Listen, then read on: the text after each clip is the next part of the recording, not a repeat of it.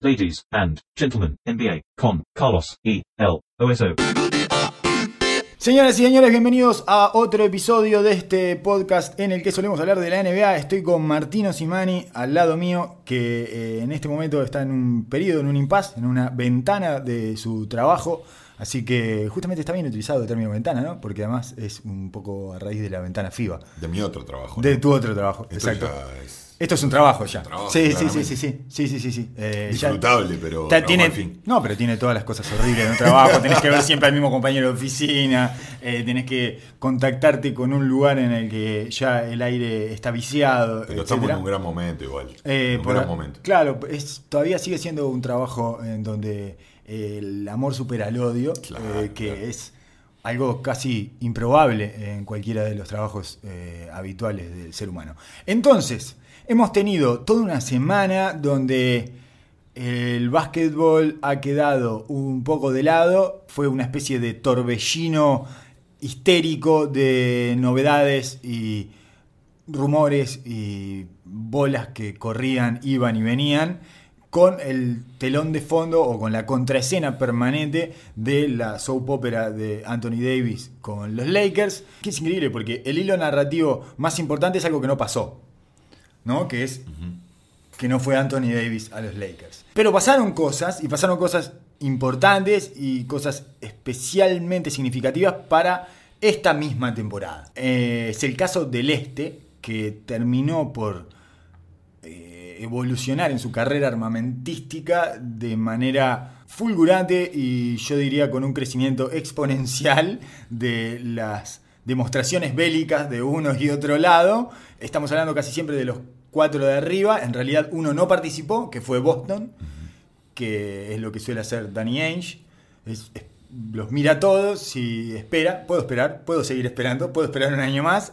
Y los otros tres, que son Milwaukee, Toronto y eh, Filadelfia. Filadelfia, mostraron los dientes y se aferraron a la posibilidad de ser los campeones del este este año. Hay una especie de lucha de perros rabiosos por quedarse con el este una vez que se fue LeBron James. Eh, es algo así, lo que más o menos podemos pintar como panorama. Sí, eh, se abrió la ventana, ya lo habíamos visto, de la partida de LeBron James, pero también un nuevo encare de, de los equipos de arriba, un nuevo GM en Filadelfia, un nuevo entrenador y director de, de operaciones de básquetbol en Milwaukee, que claramente le dieron otro, otra realidad Sí. al este. Sí, el- y bueno, y el, el giro de Masai Ujiri llevando a Kuwait Leonard, que solo lo tiene asegurado por este año. Por lo tanto, ahí esa es como la urgencia que más entiendo yo. Eh, Que, que rápidamente puedo construir y entender de un fogonazo. Es perfecto, está. Esto es este año y no sé si voy a volver a tener la misma oportunidad el año que viene. Y para aumentar mis posibilidades de sostener, retener a Kuwait Leonard, necesito que este año tenga un golpe emocional en Kuwait Leonard. O sea, necesito ganar el este. Necesito llevar a- a- al equipo a la final de la NBA. Te diría que los cuatro equipos se encuentran en esa situación. Boston quizás es más paciente por su naturaleza, pero también por las armas que tiene. Tiene a, su- a sus jugadores principales y estrellas, tiene a Horford firmado, tiene a Tatum, a Brown, a Hayward, todos bajo su control. Ya hablamos de la cantidad de picks y Sí. de assets que tiene. Si bien se instaló dentro de todo esto la realidad de Kyrie Irving, que le puso un poquito de picante ahí, no sabemos por qué, eh, a toda esta situación, a todo este caldo. Pero también Milwaukee tiene que mostrarle a Giannis desde hace años que, de que son de verdad y que quieren ir por todo. Claro. Ujiri hace la apuesta más jugada de la NBA trayendo a Kawhi Leonard. Y Filadelfia está de igual manera. Filadelfia eh, de- demostró en este trade deadline que está all in.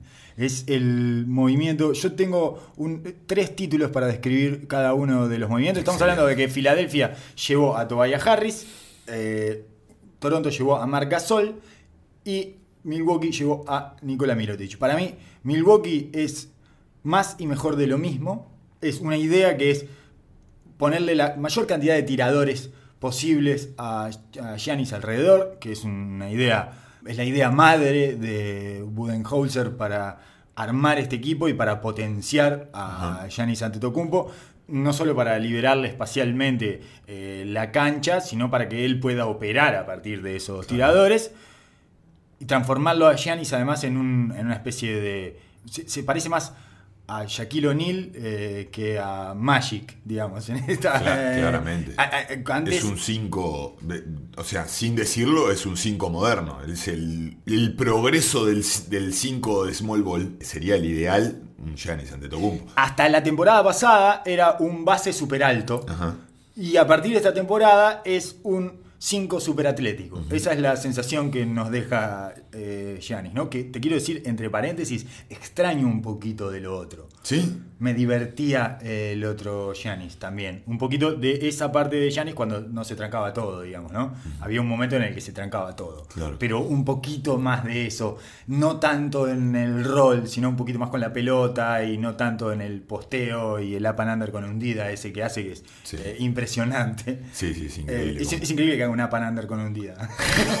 el tipo amaga, gira, pasa por abajo y salta y la hunde eh, casi parado. En definitiva, quiero decir, entre paréntesis, eso, que extraño un poquito la otra parte de Giannis. Puede ser que, como, pasa con todos estos equipos de, con extra shooting, se torna un poco predecible o repetitivo lo que terminan jugando porque es indetenible este tipo de jugador con espacio, es indetenible empiezan a generar rotaciones y después es un tiro abierto atrás del otro, sacando las veces que le gusta a Bledsoe para, para firuletear. Y a Pero- Middleton para eh, picar un poco la pelota. Sí, pero le han, le han reducido bastante esa parte del juego. eh, está bastante, bastante limitado en ese aspecto. Quizás en algún momento específico que no está Giannis y necesitan ir a algo específico, pero, pero comparado con el año pasado, No, son eh, ha más- perdido muchísimo parte, esa parte del juego. De todas maneras, volviendo al, al ingreso o a la llegada de Nikola Mirotic, es lo que ya veíamos, pero en un ángulo más. O sea, le agrega un ángulo más a esto, que es un 4 que puede acompañar a Gianni jugando de 5 o un 4 que con un poquito más de incertidumbre podría ir con Brook López. Ajá. A, mí me parece que el, eh, dentro de, este aspecto también era retener a Mirotic de poder seguir a otro lado. O sea, el- ellos están buscando tiro. Eh, y es entendible, Mirotic es excelente en ese aspecto del juego, como, como cuatro, cuatro abierto. eh, tiene todo lo es un buen pasador, puede postear mis matches, eh, tiene un tiro de larguísima distancia y con Y- y- altísima efectividad. Y desde muy arriba además lo saca, entonces le tiran la cara también. un Exacto, y montón de- que no solo el hecho de que la meta, sino el hecho de como Brook López entran a parar cada vez más atrás y empieza a generar cada vez más espacio para estas situaciones que hablas vos, de, de acciones rápidas de tiro y de agresividad, tanto Bledsoe como Brogdon, eh, y ni que hablar de, Giannis. Eh, pero me parece que yo no sé si no hubiera buscado un 5 un poco más potente, porque el este ahora con Margasol y con Envid se pone intenso el poste bajo. Eh, una vez que abusen de Brook López una y otra vez en playoff, ¿qué va a hacer? Lo van a tener que tirar a Giannis al, ruedo con un grande. Y no sé si es lo ideal. Giannis es excelente como un 5. Sí, un 5 chico para un equipo intenso y que presione por momentos lo puede bancar, pero lo van a hacer pagar del otro lado también. Totalmente, no es un 5 con el que naturalmente se puede jugar todo el partido y estar cómodo. Hay una serie de siete juegos, es larguísimo, Lo una atrás de la otra. Claro, sí, sí, Eh, sí, entonces, digo, eh, entiendo el propósito, entiendo la apuesta y la veo igual que vos. Es buscamos más y mejor de lo mismo. Y hay una especie de modelo eh, ya comprobado que es cómo funcionó Mirotic con Anthony Davis. Exacto. Digamos que es, si tuviéramos que buscar algo similar a Giannis dentro de la NBA, podría ser Anthony Davis. Podría ser. Es ese tipo ser, sí. con un gran manejo y una gran visión de juego. Anthony Davis tiene un poco más de tiro, tiene algunas cosas más. eh, pasa muy bien la pelota también. O sea, tiene. Está ya acostumbrado, me parece que es como de rápida incorporación. Eh, no le va a resultar tan diferente jugar con Giannis de 5 como cuando jugaba con Anthony Davis de 5. Es una- un 5 que no, no quiere estar mucho tampoco ahí, entonces Mirotic se tiene que pegar un poco con los 5 él también. En fin, tiene como una, me parece que estuvo como instalado en una estructura que eh, le va a resultar conocida o por lo menos con ciertos parámetros de dónde agarrarse para recordar su trabajo anterior. Claro. Esa es la sensación que me deja la llegada de Mirotic a Milwaukee, que le agrega una posibilidad más sacando a Brook López. A mí me resulta un poco difícil pensar en Brook López y Mirotic juntos adentro de la cancha. Me resulta un poco difícil del otro lado, ¿no? Obviamente en el ataque no hay problema porque lo paras a uno en el logo y a otro en la, otro- en la otra esquina, al lado del que trae entra con, lo- con la cerveza y está todo bien, es espectacular, quedan preciosos ahí. Bru- Brook López eh, cada vez se para más lejos del aro, es una cosa impresionante porque además es enorme. Claro. Eh, pero me resulta un poco difícil de imaginarlos defensivamente a los dos. A eso era lo que me refería y es lo que me son las pequeñas dudas de estos cambios, cómo se va a manejar esa estrategia. Porque Eh, además Milwaukee no tiene más a Tom Maker. Que te podía dar unos minutos ahí, no se pega mucho con los de abajo, no es el 5 más fuerte y aguantador, pero bueno, te podía dar más minutos. Eh, Tom Maker increíblemente pidió un cambio porque no era tenido en cuenta de la manera que esperaba, no estaba teniendo las oportunidades que esperaba, entonces pidió un cambio. Es increíble que en la era donde las superestrellas pidan un, piden un cambio, aparezca Tom Maker y diga yo me quiero Claro. ir, que es más o menos lo que hizo Anthony Davis en New Orleans, pero eh, en el caso de Tom Maker a nadie le interesó. A mí me gusta, a mí me gusta Tom Maker igual, ¿eh? A mí me gustaba, No sí. sé por qué nunca juega como esos dos partidos de playoff que le vemos todos los años. Viste que hay dos partidos de playoff que. Parece. Que, que Tom Maker, Tom Maker, Te digo, dije te que dije que tienes que poner a Tom Maker. Cambia con todos los chicos y va y se entrevera y es físico y eh, tiene energía, la mete y ta. Después Sí. desaparece toda una temporada. Es una cosa extrañísima Tom Maker. Sí, sí, sí, es- es- son casos de... Esto, esto es lo que pasa con esta NBA de jugadores tan jóvenes y tan, tan sa- recién sacaditos del horno muchas veces, de que no podés recibir el- el- la intensidad o el, o el rol claro una y otra vez. eh, muchísimos altos y bajos, sobre todo en los jugadores de rol, que tienen que estar ajustando constantemente a jugar, a no jugar, a ver el matchup que te toca. Cuando no están en una rotación eh, fija, muchas veces pasa con esta, estas intermitencias y bueno, claramente él lo estaba sufriendo porque termina, termina pidiendo para irse. Sí. También en la llegada del- o, el, o el comienzo, la mejoría de Wilson, que es otro 5 muy intenso que pareció ganarle la, la pulseada a fuerza de intensidad y, y- y defensa también. eh, parece darle la derecha hasta llegada de Mirotic.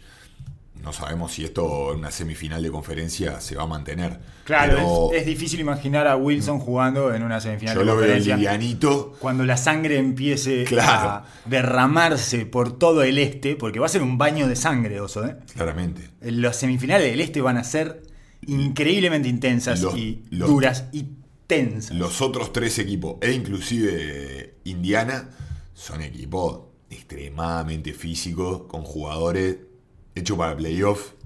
Entonces me resulta raro, pero claro, tenemos siempre esas, esas dudas con los jugadores que nunca los vimos Exacto. interactuar en esa, en esa medio competencia. Bueno, ese es un punto a favor de Mirotic, porque es un tipo que más allá de que en la NBA solo tiene una experiencia en playoff o dos, no sé cuántas, ya está hecho en esas instancias. Ya ha jugado finales con el Real Madrid, ha jugado Final Four, ha jugado eso, esa- ese bagaje lo trae y es creo que quedó bastante claro el año pasado cuando jugó playoff con New Orleans. Tuvo un rendimiento naturalmente acorde a la instancia. Sí. Eh, en esa primera ronda en que barrieron a Portland, si bien fue el equipo de Drew Holiday y Anthony Davis fue una bestia y todo, el ter- la tercera pata de ese equipo fue Sí, y. Rondo, y Rondo también. Sí, sí. Pero sí, él Sí, estuvo, bien, a la, estuvo a la Capaz altura. que la cuarta, sí. Estuvo a la altura. No, no, no, estuvo a la altura claramente y eh, fue clave porque en esa, en esa serie contra, contra Portland. Le abrió todo. Le abrió todo el juego a, a estos, a estos dos enanos que no pararon de meterse, para eh, estar en- de, de vivir en la pintura y para eso era clave él.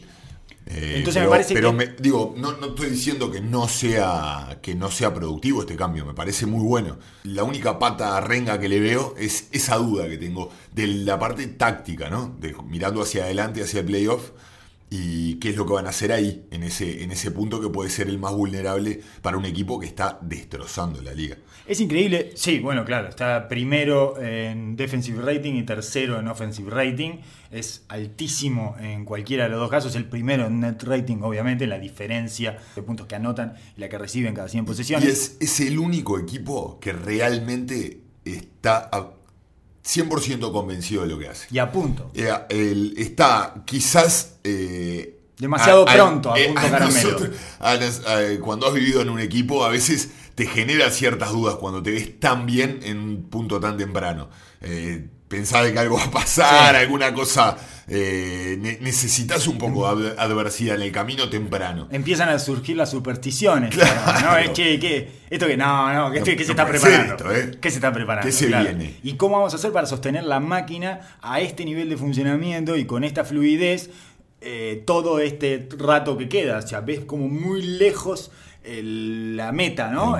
La, línea de llegada para cuando empieza la competencia cuerpo a Claro, cuerpo de verdad. claro. Creo que están de todas maneras tan contentos con su primavera. A, a mí, me- numéricamente, estadísticamente, y yo ya he, he leído va- varias comparaciones, se parecen a muchos equipos, muchos super equipos en sus primeras temporadas. A los Golden State de la primera temporada Claro. salieron campeones, a los Chicago Bulls de la primera temporada que salió campeón con Jordan.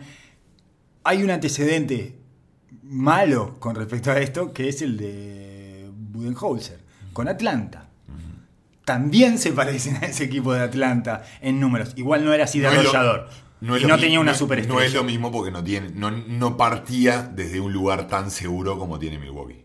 Eh, estaba esa duda en el medio, siempre latente en ese equipo, que dependía de que estuvieran todos a 100% y esto es el factor determinante para que este equipo me parece que sea de, más de verdad. Tiene una superestrella, sí, exacto. Pero quizás si llega a estar en el medio del camino de ambas cosas, ya no le va a dar.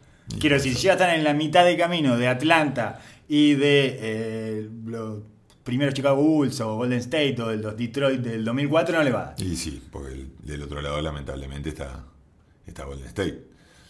No, pero digo para el este, ¿eh? Todo- siempre Ah, estoy pensando perdón, en quién perdón. domina el este. Ah, ok, no, no, yo creo que aunque estén en su mejor versión, todos ellos no les va a dar. A ninguno. A ninguno. Correcto. Siempre pienso que no les va a dar. Me parece que el talento de Golden State los va a arrasar eh, al final. O, o no arrasar, pero que se va a imponer. Eso es lo que pienso eh, como naturalmente, como de manera instantánea voy hacia ahí. De cualquier forma, estuvieron a nada de ser derrocados con su exceso y desborde de talento del año pasado por los rarísimos Houston Rockets. Entonces, bueno, y también era otro, otro equipo que venía como con una temporada mágica, de esas irrepetibles, y casi se impone. Entonces, A mí quizá- quizás esto, esta nueva, nueva pelea me da cierta esperanza, pero tiendo a pensar de que esto de que todos se fortalezcan, fortalezcan tanto va a ser extremadamente difícil la salida del este y después encontrarse con Golden State eh, les va a dar una, una entereza como equipo importante. O el afloje. Hay que, hay que ver, no, de ninguna manera. Lo que sí hay que ver eh, en qué condiciones salen de este de esta matanza que van a vivir. cuán magullados Claro. salen de todo esto, Claro. porque la cantidad de golpes y roturas y La semi y la final va a ser descomunal. Entonces, eso es Milwaukee. ¿Algo más tenés para agregar de Milwaukee, además de esa duda con el 5 que no tienen para sostener a, sobre todo a Embiid, me imagino, pero también ahora a Marc Gasol? No, y mi- la duda innata que tengo con estos Milwaukee es que dependan tanto de Bledsoe. Claramente con Brogdon en la, en, dentro del plantel te da la oportunidad de, si Bledsoe viene en esos días, de, de, de ponerse el equipo él al hombro y todo, poder hacerlo al- a un lado y tenés otras opciones. Pero que sea Bledsoe el, el- el- el- Sí, sí, sí. el arma principal del perímetro, me genera mis ciertas dudas. No, Tremenda temporada Bledsoe de Bowen. Enorme temporada. Tremenda temporada, sobre todo defensiva y con muchísimo con muchísimas deficiencias que tiene dentro de su juego, ha encontrado su lugar para ser funcional y no generar las grietas esas que genera muchas veces cuando tenés un perimetral que quiere asumir lugares de que no le corresponde. Eh, parece haber encontrado estar conforme y eh, cómodo con su rol. Parece haber entendido que es un jugador de rol. Es un jugador que se venía buscando temporada a temporada y que estaba más desesperado por demostrarle a todos lo que era que por encajar en un equipo. Y esta temporada por primera vez parece cómodo y seguro de sí mismo y del lugar que ocupa eh, en ese funcionamiento. Yo creo que ahí ha tenido mucho que ver eh, ya esto es una elucubración gratuita, ¿no? Que estoy haciendo y muy liviana, pero me parece que ha tenido mucho que ver Budenholzer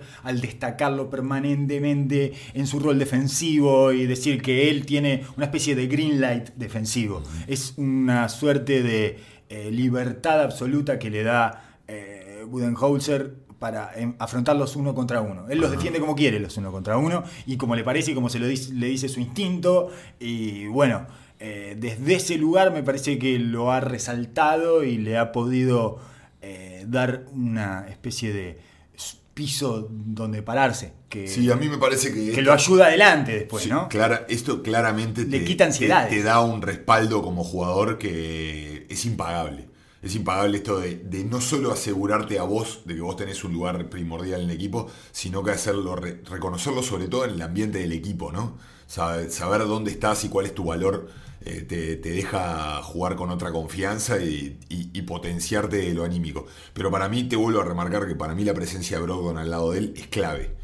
Es un tipo que no absorbe ni necesita de grandes participaciones ni grandes números para ser eficiente.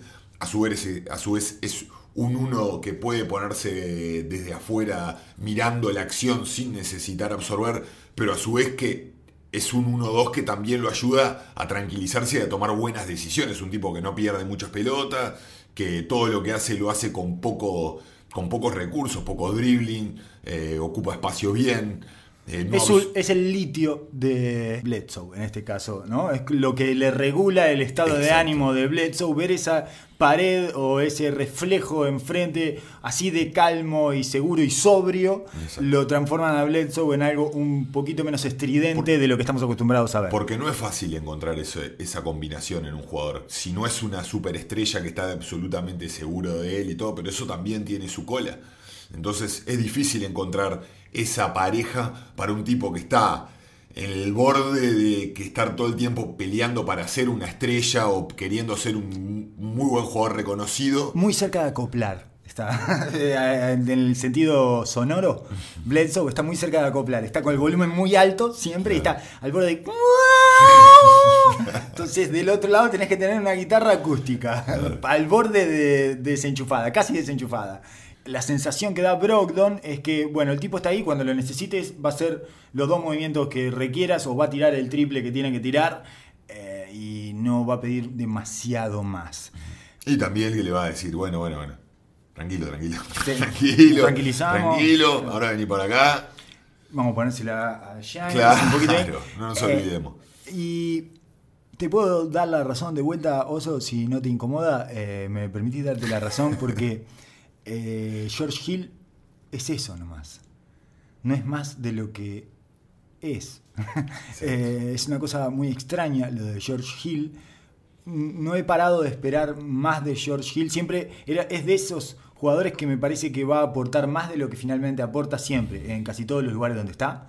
Y mucho más en estas últimas dos temporadas donde ya no tiene alma. Me parece que su trasiego de equipo en equipo no completa una temporada en un equipo o por lesiones o por traspasos hace no sé cuántos años.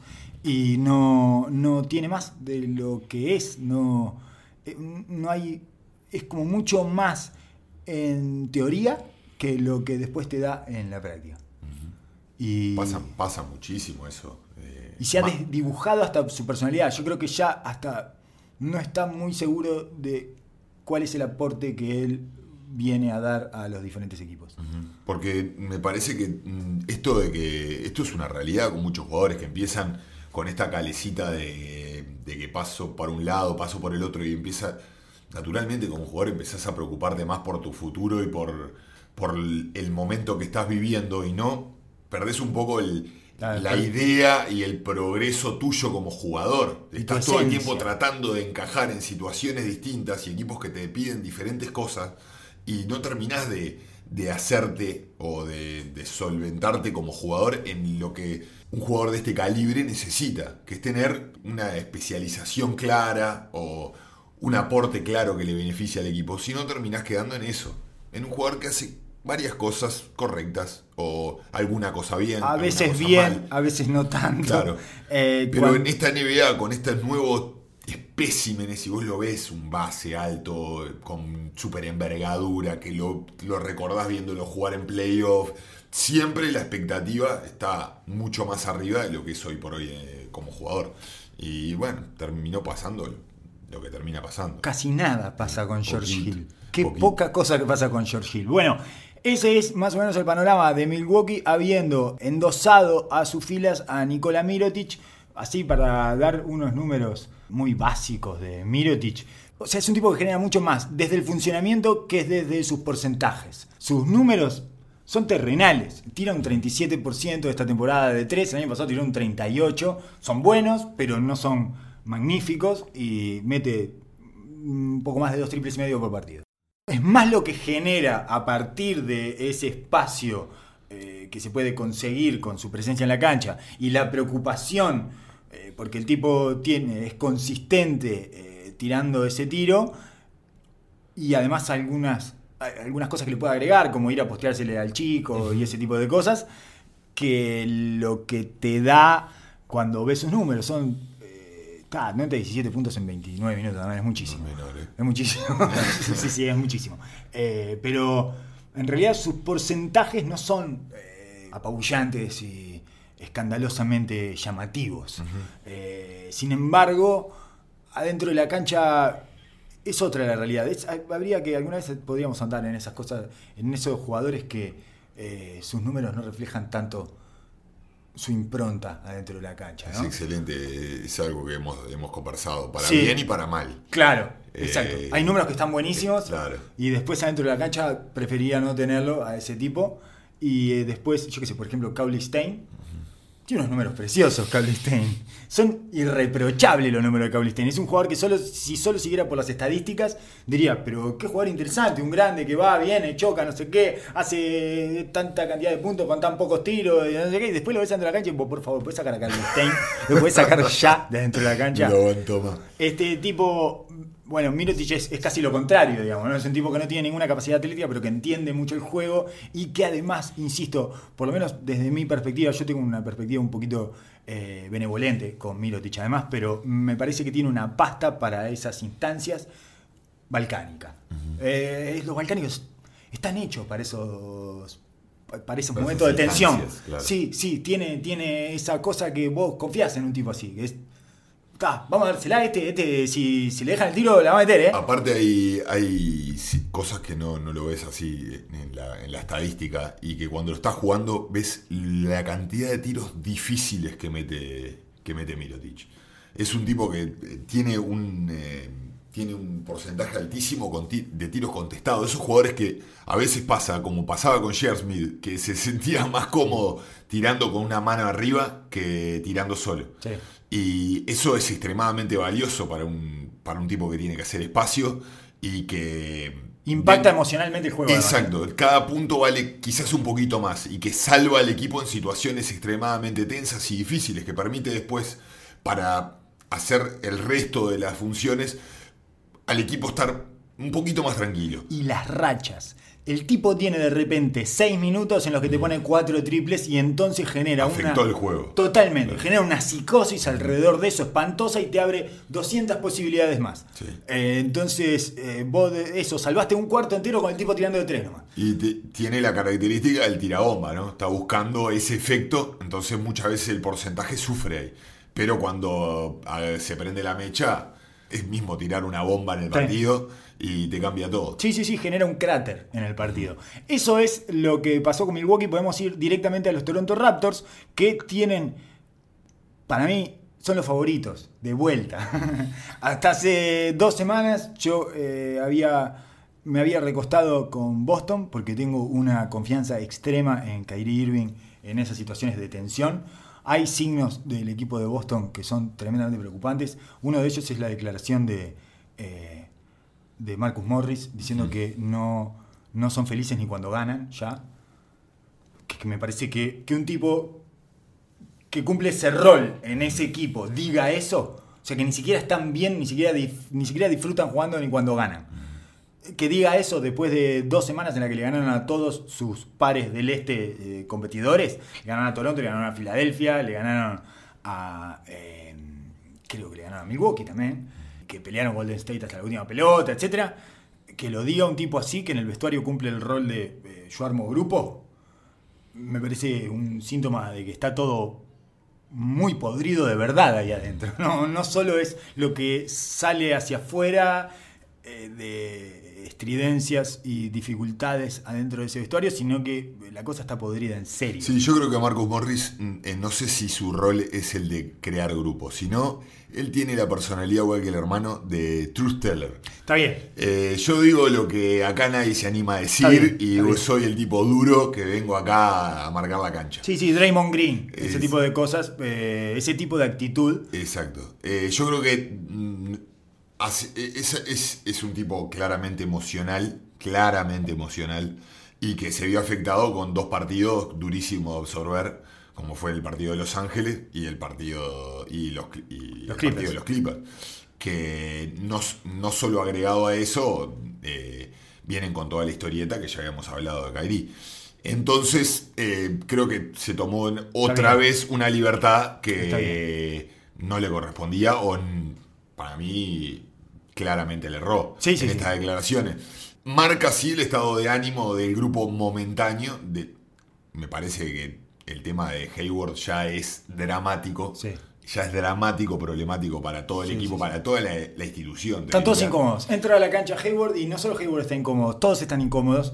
Nadie sabe cómo reaccionar ante esa situación de un tipo que no, no se encuentra a sí mismo y que no puede recuperar las mínimas sensaciones que tenía cuando era un jugador antes de la lesión, cuando era un jugador con confianza y un jugador de elite en la NBA. Y ninguno tuvo la experiencia común con él de vivirlo en su estrellato máximo.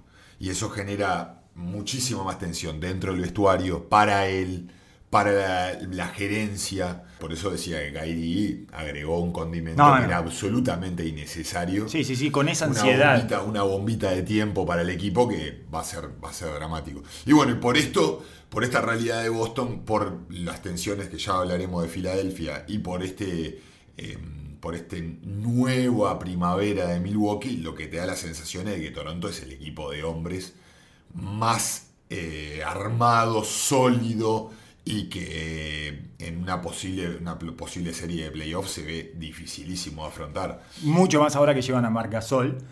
Eh, solo te quiero decir una cosa más acerca de Boston, que igual finalmente están consiguiendo sus objetivos, son underdogs. Sí. Era algo imposible, pero están volviendo al lugar que ellos sienten como propio y donde funcionan mejor, donde Brad Stevens saca a relucir todos sus trucos, donde todos empiezan a rendir por encima de lo que esperábamos, no sé qué, son underdogs, de nuevo, lo Cuánta consiguieron. razón tenés, nunca lo había pensado. Lo ahí. consiguieron, ¿no? Dieron vuelta a la maquinita hasta que llegaron. ¿Cómo puede ser? lindo, qué lindo. ¿Cómo puede ser que hayan logrado en esta temporada ser underdogs? lindo, Son underdogs. Son los menos favoritos de los cuatro ya. Ya estamos todos pensando que tienen tres equipos por arriba. Y bueno, van a empezar otra postemporada de underdogs. Me tiene eh, impactado eso de Boston, cómo han conseguido dar Una vuelta a todo esto sin moverse, así mirándolo nomás a todos los demás y generando solo movimientos en círculo, eh, corriéndose la- su propia cola, han conseguido volver a esa a ese rol, a, ese, a esa función dentro de un torneo, dentro de un campeonato, que es ser el no favorito. No sé cómo lo consiguieron, pero lo consiguieron y me parece que eso los va a favorecer finalmente porque Probablemente. es donde ellos saben estar, es donde saben moverse y cuando les empieza a fluir y cuando empieza a bullir su sangre eh, de manera mm, más productiva. Volvemos entonces a los Toronto Raptors y a Marc Gasol. Me parece que en el caso de los Toronto Raptors son los únicos que agregaron otra dimensión. Eh, la llegada de Marc Gasol los transforma en otro equipo es un monstruo de varias cabezas ya. O sea, le va agregando cabezas a ese monstruo y desde el punto de vista del juego, específicamente del juego, es un tipo que... ¿Cuál es el déficit para mí mayor de Toronto? El pase. Tiene muy pocos jugadores que pasen bien la pelota. Siakam intenta, Kuwait Leonard está mejorando muy lentamente pero nadie es naturalmente pasador en ese equipo. Nadie es bueno, Lauri ha hecho un esfuerzo muy grande por transformarse en un pasador esta temporada y podríamos decir que lo está consiguiendo, pero nadie tiene el, el pass first naturalmente instalado en su forma de jugar al básquetbol. Marc Gasol lo tiene. Marc Gasol es un tipo que ve pases permanentemente y que se siente cómodo jugando eh, en ese rol. Y eso creo que transforma a Toronto en otro equipo, completamente diferente y que además, por supuesto que no es un, eh, es un, es un pivot pasador, además es un grande pasador con toda la desestabilización que genera eso en las defensas. Un grande pasador es muchísimo más difícil de controlar que un chico pasador. Claramente. Eh, por, por la dificultad y por lo contraintuitivo que empiezan a hacer todos los movimientos de ese ataque girando alrededor de ese grande. Miren a Denver y verán Lo que lo potencia un juego de media cancha a un grande que le hace va a pasar. Lo que Y- destraba- y- absolutamente, te genera toda una dimensión en el juego. Eh, los cortes se hacen con más propósito. el- todas las ayudas se ven eh, extremadamente exigidas con el lado de ayuda. El, lado de- el constante lado de ayuda y lado de la pelota se ve exigido porque los grandes tienen la. Los buenos grandes pasadores tienen la posibilidad de, de no solo ver el primer pase, sino ver el segundo, Exacto. de poder llegar a lugares donde es mucho más difícil llegar para cualquier perimetral. Y no solo eso, sino que le a- Margasol le agrega todavía el condimento del tiro. Eh, Y del posteo, si hay que postearse, y de tirar un gancho, y de asumir cuando haya que asumir, y de dársela sin complejos a Kuwait Leonard para que juegue uno por uno eh, de un lado e irse todos del otro y mandar a correrse del lugar cuando haya que hacerlo. Eh, me parece que es inmejorable en ese sentido, además de que pasa a tener dos posibilidades de pivot, porque eh, eso ya es, es- eso es una parte a favor y otra en contra, que es qué va a pasar con la cabeza de Ibaka. Así, eh, eh, estos cambios tienen todos un, un pu- un punto que es el, el punto de tensión, digamos, ¿no? ¿Qué va a Todas pasar? estas, estas acciones que se generan en un equipo Sí. empie- empiezan a trabajar los, los ajustes, lo- los vínculos, las dinámicas sociales del grupo, digamos. En ese, en ese sentido me parece que el de Mirotic es el más inocuo. Es el que ataca menos los tipos que ya están ahí.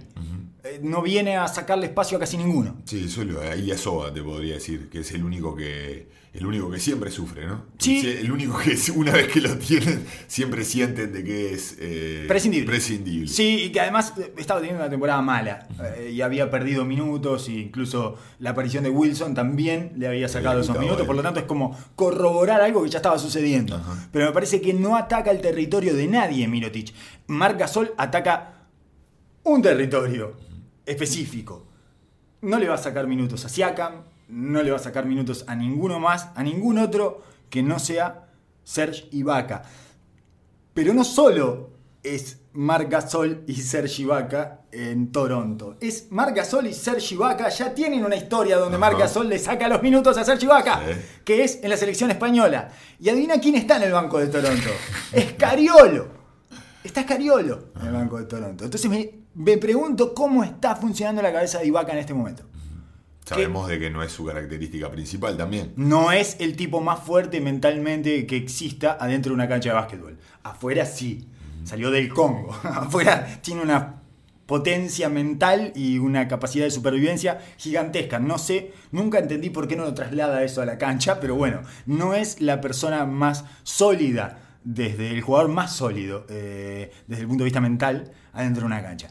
Entonces me pregunto cómo está influyendo y cómo va a ir influyendo a medida que, Gasol se vaya gigantando en ese equipo, porque Gasol partido a partido va a ir mostrando Toda su dimensión, que es enorme. Es- Una Gasol es superestrella de la NBA. Gasol es un monstruo. Pero si hay algo que nos encanta de Gasol de toda la vida es su generosidad, como compañero, como jugador, eh, lo dispuesto que es para defender y absorber lo- las diferentes, los diferentes desafíos que se le presentan. Y creo que al final del día a Ibaka le saca un problema. Al final, es- al final del día le saca un problema. Creo que en Toronto, Ah. un- el, el equipo que más sufrió eh, durante, en playoff durante esta última década, la historia de Ibaka personal y la gran temporada que está teniendo, iba a ser una montaña de presión que iba a poder explotar ahí. Y creo que esto le va a aliviar el camino No lo había pensado ese lado. desde el punto de vista, o sea, sien- siendo honesto en lo más profundo de su inconsciencia, creo que esto le va a generar una tranquilidad, porque si bien tiene una historia de que le sacaba los minutos, también una historia de respeto. Lógico. Es que no lo pueden ni odiar. No Es es, que llega este que lo detesto. No, no, todo lo contrario. Pero igual es uh, mirá, llega mi hermano mayor, de vuelta. Claro. Eso ya es Sí, como la sí, sensación va- que tengo yo. La, la única, la- lo único que me da, eh, me da un poco de temor es el corto tiempo y espacio que hay que para, para tra- destrabar estas situaciones, que claramente va a haber, se va a ver afectado por momentos. Eh, Va a ser también con gran-. También hay gran, hay gran, hay gran, tendría que haber un gran mérito del cuerpo técnico, de que yo no tocaría nada. No tocaría nada. Ese es el gran dilema con las estrellas de la NBA. Todo el tema de quién empieza, quién no empieza, el banco. Para mí, esta situación con Gasol de atrás es ideal para todo el mundo. Ah, es hermoso. Es ideal. Pero muchas veces esto del quién juega, quién no juega, los minutos. eh, La segunda unidad con Siakam. A- ayer los vi jugar, no está Van Vliet, además. Entonces está eh, Gasol, lo hago de abajo para arriba, digamos. Gasol, Siakam. Norman Powell, Anunobi y Mako, que no sé por qué había desaparecido de la NBA cuando tiene unas capacidades para anotar increíbles. ¿No fue el que se hizo ir de Golden State? Sí, se quiso El ir. único jugador de la historia que se hizo ir de Golden State. Ah, Y ahora acaban de firmar a Jeremy Lin. Sí. Toronto, Toronto acaba de firmar a Jeremy Lin. Sí. Así que va a, haber- va a ser una segunda unidad con una capacidad ¿Anotadora? anotadora No, no, no. descomunal. Cuando además eh, tiene una cantidad de mundos gratis porque roban y hunden, ¿no? Son de estos Anunobi, Norman Powell, todos estos son los que roban y hunden, Y roban dos ahora, piques y hunden. y ahora cortan y hunden. Porque Claro. como a Gasol ahí repartiendo del poste alto, Exacto. se hace una fiesta. Un tipo que defiende bien, que va a abusar así como abusaba Valanciunas de las segundas unidades. Margasol, imagínate lo que puede hacer. Muchísimo más. Entonces, eso es la- a lo que voy con que encuentren esa identidad. Y, y se siga sintiendo con su, Importante. con su lugar. Importante va a ser de cualquier manera, no va a perder, no, no se va a perder en la rotación. No, no. Pero sí que se mantenga esa identidad de juego que, que venía trayendo, que en- con una intensidad defensiva, un Toronto con todos atléticos, jugando con Ibaka de 5, que ya lo veníamos hablando hace años, Sí, que que era, es el cinco. puente na- natural de él. Eh, Es un 5, sí, sí, sí. es, es- es- es una de las armas principales de este Toronto Algo que se negó a ver eh, Scotty Brooks durante durante años. tres años, que ponía a Perkins de 5 y a Ibaka de 4. Ah, insólito. Un visionario. Eh, sí, sí, sí, Scotty Brooks que está nadando en las eh, peores de las tempestades. En este momento está con el agua ya no hasta el cuello, No, sino está tra- súper tranquilo ahora. No tiene nada, Está súper tranquilo. no tiene ningún tipo de presión. ningún tipo de presión. Es la antítesis de los Philadelphia 76ers, eso es lo que decís vos, Exacto. que no paran de Ese agregarse de- presión. ese Aquiles de Wall y ese contrato le sacaron todas las presiones. No, eh, el- bueno, es- entonces es exactamente la antítesis de los Philadelphia 76ers porque no hay presión que no esté en Filadelfia en este momento. O sea, no hay lugar para más presiones. No tienen manera de autopresionarse más a ganar el este. Creo que es el equipo que más expuesto quedó porque Toronto estaba naturalmente expuesto a partir de su contrato con Kuwait Leonard. Eh, por supuesto que como yo soy un alcahuete consuetudinario de Masai Ujiri y me encantaría trabajar de eso, de alcahuete de Masai Ujiri, le estaría diciendo todo el día lo bueno que es. Masai, sos un genio, Masai. ¿Cómo lo lograste Masai, sos un- trajiste a Gasol. Masai, ¿viste el equipo que armaste? No, no, vamos a sentarnos a disfrutar de este equipo que armaste, guacho. Sos un monstruo. Trabajaría de eso, pero feliz de la vida. En Toronto todo el día llamándolo, mandándole mensaje de texto a Masai, Masai, genio, ídolo. ¿Viste? Personal trainer, cabeza personal Y trainer. yo me imagino a Nick Nurse igual. Así. Desde, ¿no? hace, desde que se conocen hace Claro. 20 años.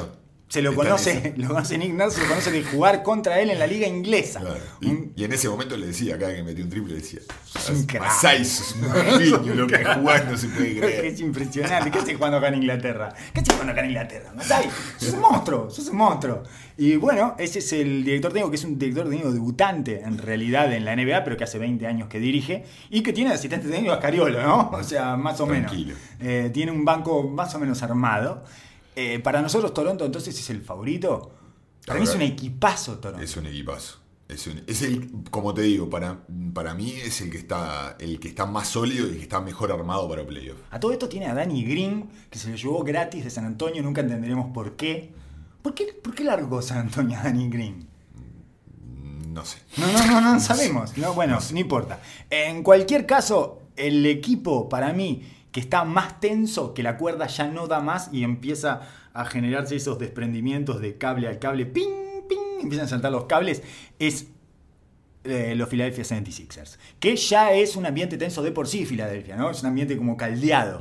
Es un estadio caldeado, donde putean a los rivales, donde hay un resentimiento a flor de piel y permanente, hay como un piso de resentimiento, una estática de resentimiento que eh, no ha parado de meterle leña para dentro de la quematuti y tiene como última incorporación a Tobias Harris para completar un quinteto titular donde eh, no, no, no sé cómo van a hacer para distribuirse todo ese juego se tiene que distribuir.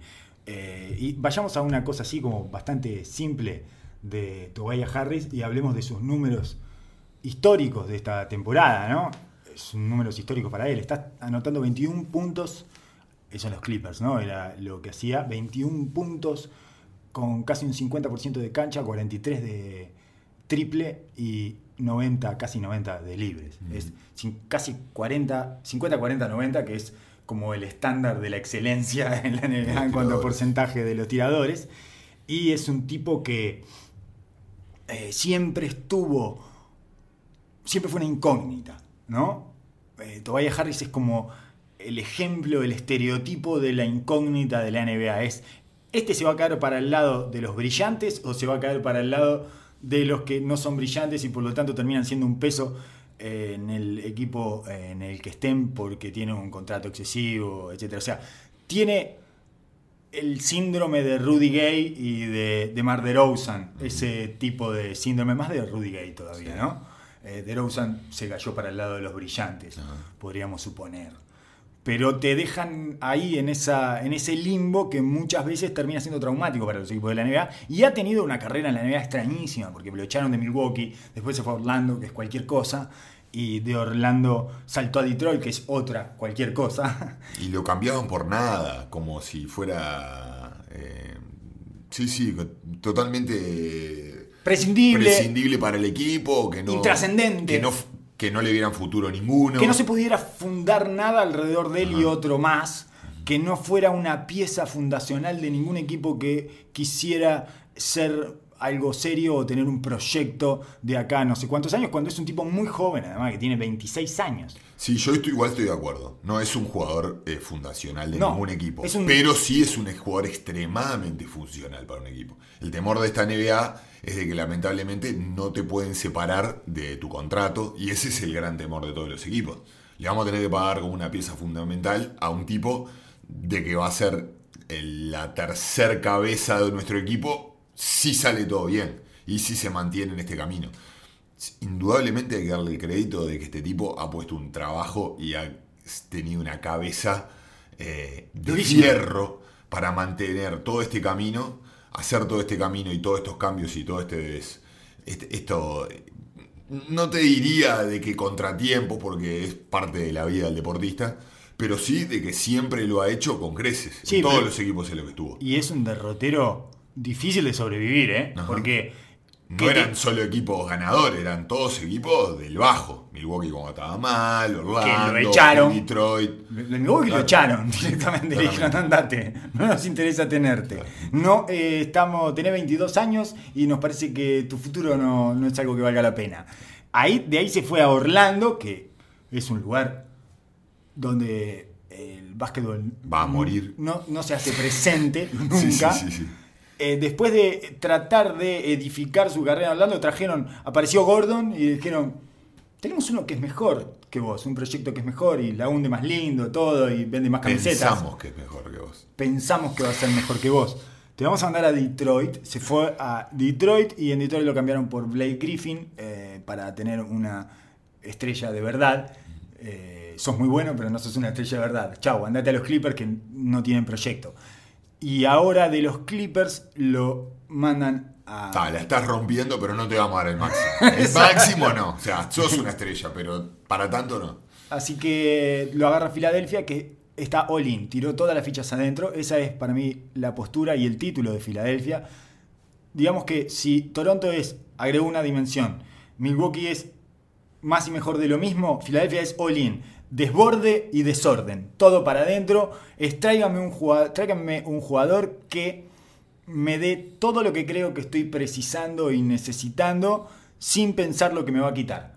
O sea, sin darle nada a él, no, estoy, no tengo nada preparado para darle a él y él va a tener que aportar de lo que va eh, encontrando en el camino. Es una cosa terriblemente difícil de conseguir.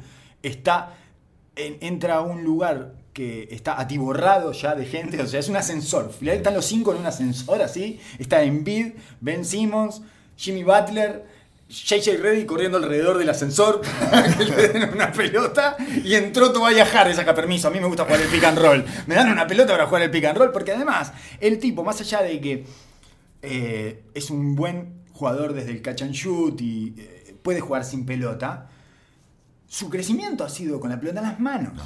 todo el crecimiento, todo esto que estamos hablando de lo que evolucionó, de lo que le agregó a su juego, todo el, sacrificio que hizo para mejorarse como jugador y para sostenerse en, este trasiego espantoso, este camino de brasas que ha vivido desde el 2012 a esta parte, fue con la pelota en las manos. Y ahora llega un lugar donde le dicen, no vas a tener más la pelota en las manos. No, te vamos a dar tres pick and roll por partido. ¿Cuánto le pueden dar? ¿Cuántos pick and roll le pueden dar por partido? A no, Filadelfia es el equipo que juega menos pick and roll en la liga. Entonces, el, sacrificio es enorme. Pero, obvio decir eh, volver a, citarme en algún otro. No, en no, algún otro, En algún otro, otro, otro episodio. Habla mal de mí porque te tendría que citar yo. ¿Querés cortar? Me decís y yo te cito. lo más mínimo. Volvemos y te cito. No, no, no, no, no arrugó. Eh, Elton Brand no se come ni media. Así como jugaba en el poste bajo de pesado, midiendo 1,98 y se lo metía con pelota y todo lo demás. No se comió ni media y hizo lo que tenía que hacer. ¿A ustedes quieren, quieren Olin? quieren ah, a ustedes les gusta. Así que vos, Jimmy Butler, vos jugás solo para ganar y para ser campeón. Ah, bueno. Listo, ahora sí, ahora vamos a ver si vos jugás realmente para ganar solo. Así que ser campeón. Envid y Ben Simmons están prontos, son dos hombres que, no comen nada y que se van a llenar las manos de anillo. Bueno, empiecen ahora, guacho, dale. Dale. Tienen todo. Claro. Eh, eh, en el camino tiró a Yamet, que era un hallazgo. Una joyita, me encantaba. Oh, maravilloso de Filadelfia. Maravilloso. El ah. hallazgo de Filadelfia y a Wilson Chandler y a Muscala. O sea, cambió dos eh, casi cuatro por un 4.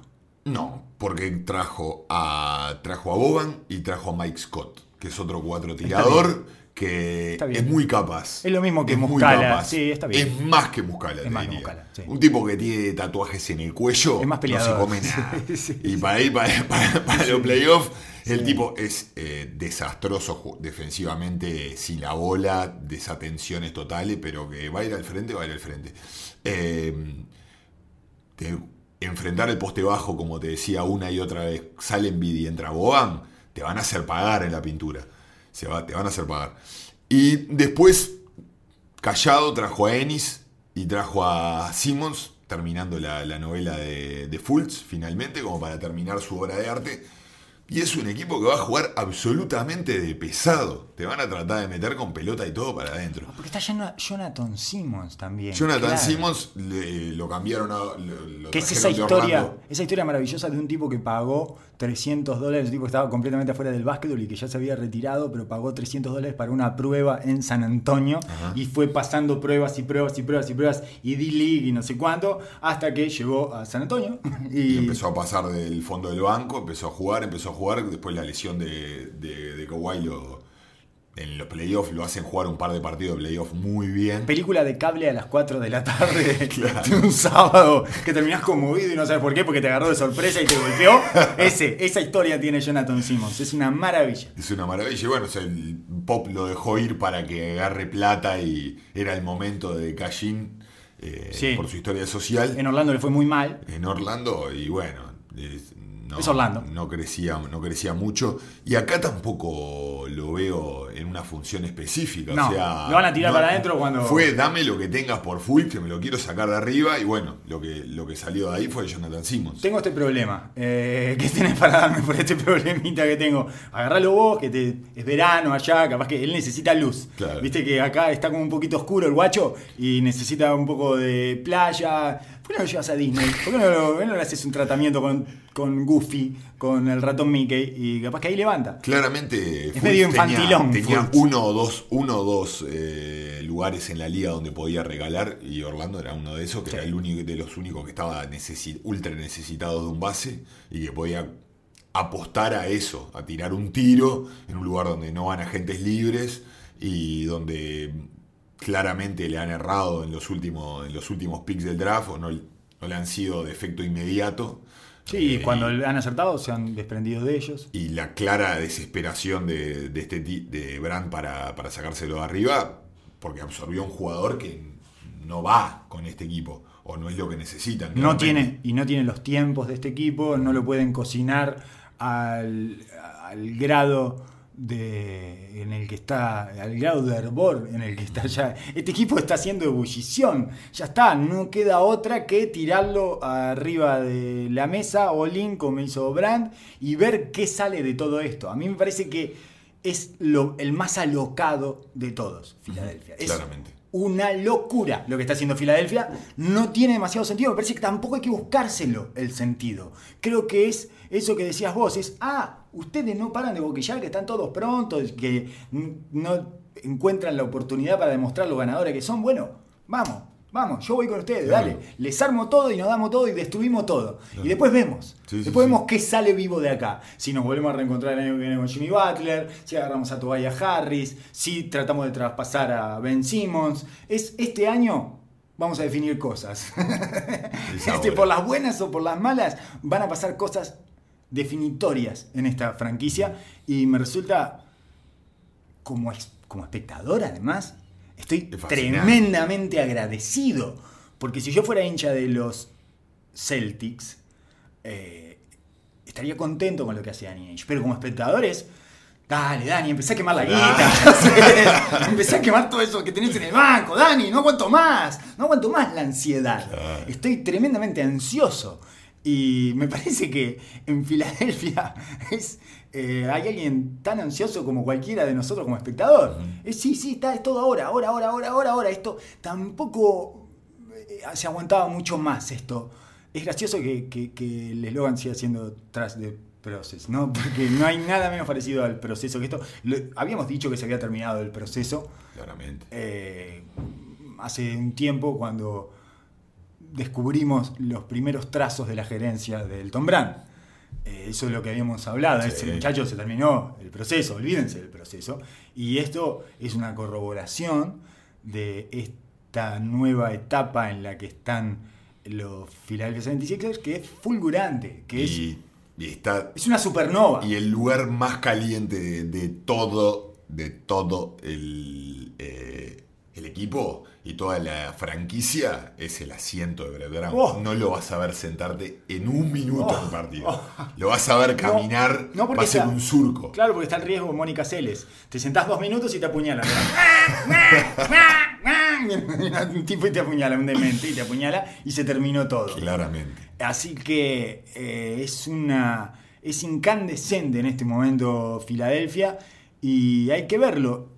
Todavía Harris, insisto, está en la temporada de su vida y vino a caer acá donde están todos incómodos y bueno, un poquito más de incomodidad. Para mí, eh, yo creo que Tobias Harris lo va a hacer bien y no lo veo sintiéndose tan incómodo en este en este Panorama. En este panorama. Lo ve- el- todas mi- todas mis mis miradas van a estar con Jimmy Butler, todas, absolutamente todas en este equipo. Creo que va a ser se va- es el que se va a ver más afectado de todos. Tobias Harris porque eh, no solo es un jugador que no se ha probado todavía y que no ha llegado a ese plató, sino que está a 20 partidos, va a ser la primera posibilidad de realmente estar en un equipo para ganar. Es un tipo que por su capacidad de tiro y su manera de moverse en el juego, aprovecha mucho los espacios, jugadas rotas. Es, es su, eh, o sea... Ya pasó su lo arma- peor para él además. Sí, pero ma- más, Viene allá lo de eso, mejor, todo lo que viene ahora es lo yendo- mejor. Sí, claro, claramente. Yendo claramente eh, al juego, claramente al juego. Son esos jugadores que me da la impresión que juegan como caballo de carrera. O sea, yo la agarro y es para anotar. Y eso en las situaciones nuevas te ayuda mucho, porque te saca variables. Jimmy Butler quiere hacerse el líder con la pelota, quiere generar para los demás, pero quiere, quiere como que encajar dentro del equipo, pero de- al final tenerla y meter la última y ser medio un mentor, como que es el que lo veo más afectado por todo. Ben Simmons tiene la pelota en la mano, Embiid su talento sobrepasa todo. Embiid para mí es el gran olvidado dentro de la carrera del MVP que todos eh, mencionan y hablan fundamentalmente de Giannis, de Harden y de Paul George ahora, que es tremendo lo que está haciendo Paul George. Ya tendremos tiempo de hablar después de que pase toda esta vorágine. Vamos a tener el fin de semana este, la semana libre, esta una semana sin partidos, así que sin básquetbol, ¿verdad?